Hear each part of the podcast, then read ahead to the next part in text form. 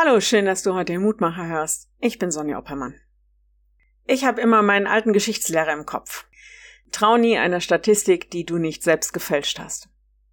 Mit diesem Spruch wollte er uns sensibel machen für Bilder und Fotos, Statistiken, Schaubilder, die in irgendwelchen Büchern oder Zeitungen abgebildet werden. Übrigens hat er zu dem Zweck uns auch mit sämtlichen Geschichtsbüchern eingedeckt, die in unserer Schulbibliothek zu finden waren. Ich hatte damals zwölf Lehrbücher und zu den gleichen Themen waren die Schaubilder oft völlig unterschiedlich. Je nachdem, was man mir vermitteln wollte.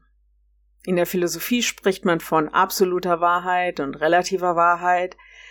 Eine Definition von Wahrheit habe ich gefunden. Da heißt es Übereinstimmung zwischen dem Wissen und dem Seinen. Hm. Ich muss an Pilatus denken, der auf die Antwort Jesu, dass er der König ist und dass die, die in der Wahrheit sind, auf seine Stimme hören, sagt, was ist Wahrheit? Hat eigentlich jeder Mensch seine eigene Wahrheit?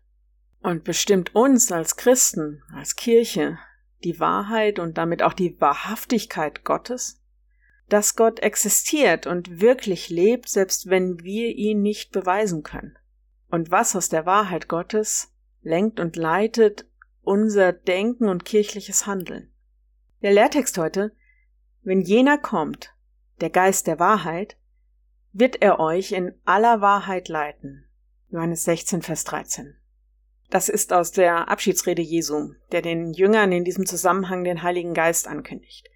Den Geist, der uns durch die Zeit zu Gott leitet und führt, der uns hilft, gut von böse zu unterscheiden, was uns weiterbringt, auch in unserer Erkenntnis von Gott und auch von dem, was an Verheißung für uns bereit ist. Denn blicken wir nicht durch, dann ist es gut, wenn da einer ist, der uns wie ein Lehrer, wie ein Erklärer hilft. Wenn du magst, dann bete doch noch mit mir. Lieber Herr, in unserer Welt werden so viele scheinbare Wahrheiten diskutiert. Wir Menschen machen uns unser Bild von der Welt und von anderen und halten das für echt und wahr. Hilf uns doch erkennen, was Wirklichkeit ist. Hilf uns, dich zu erkennen. Hilf uns, uns an Maßstäbe zu halten, die gut für uns sind. Hilf uns Wege für uns persönlich, auch für unsere Gemeinden und Kirche zu finden, die an deiner Verheißung bleiben und die zu dir führen. Das ist großartig, dass du uns diese Hilfe versprochen hast. Deshalb bitten wir dich, stärke uns in deiner Wahrheit.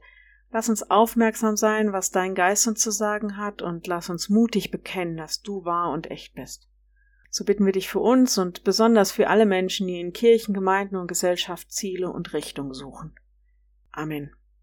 Morgen ein neuer Mutmacher bis dahin. Bleib behütet. Tschüss.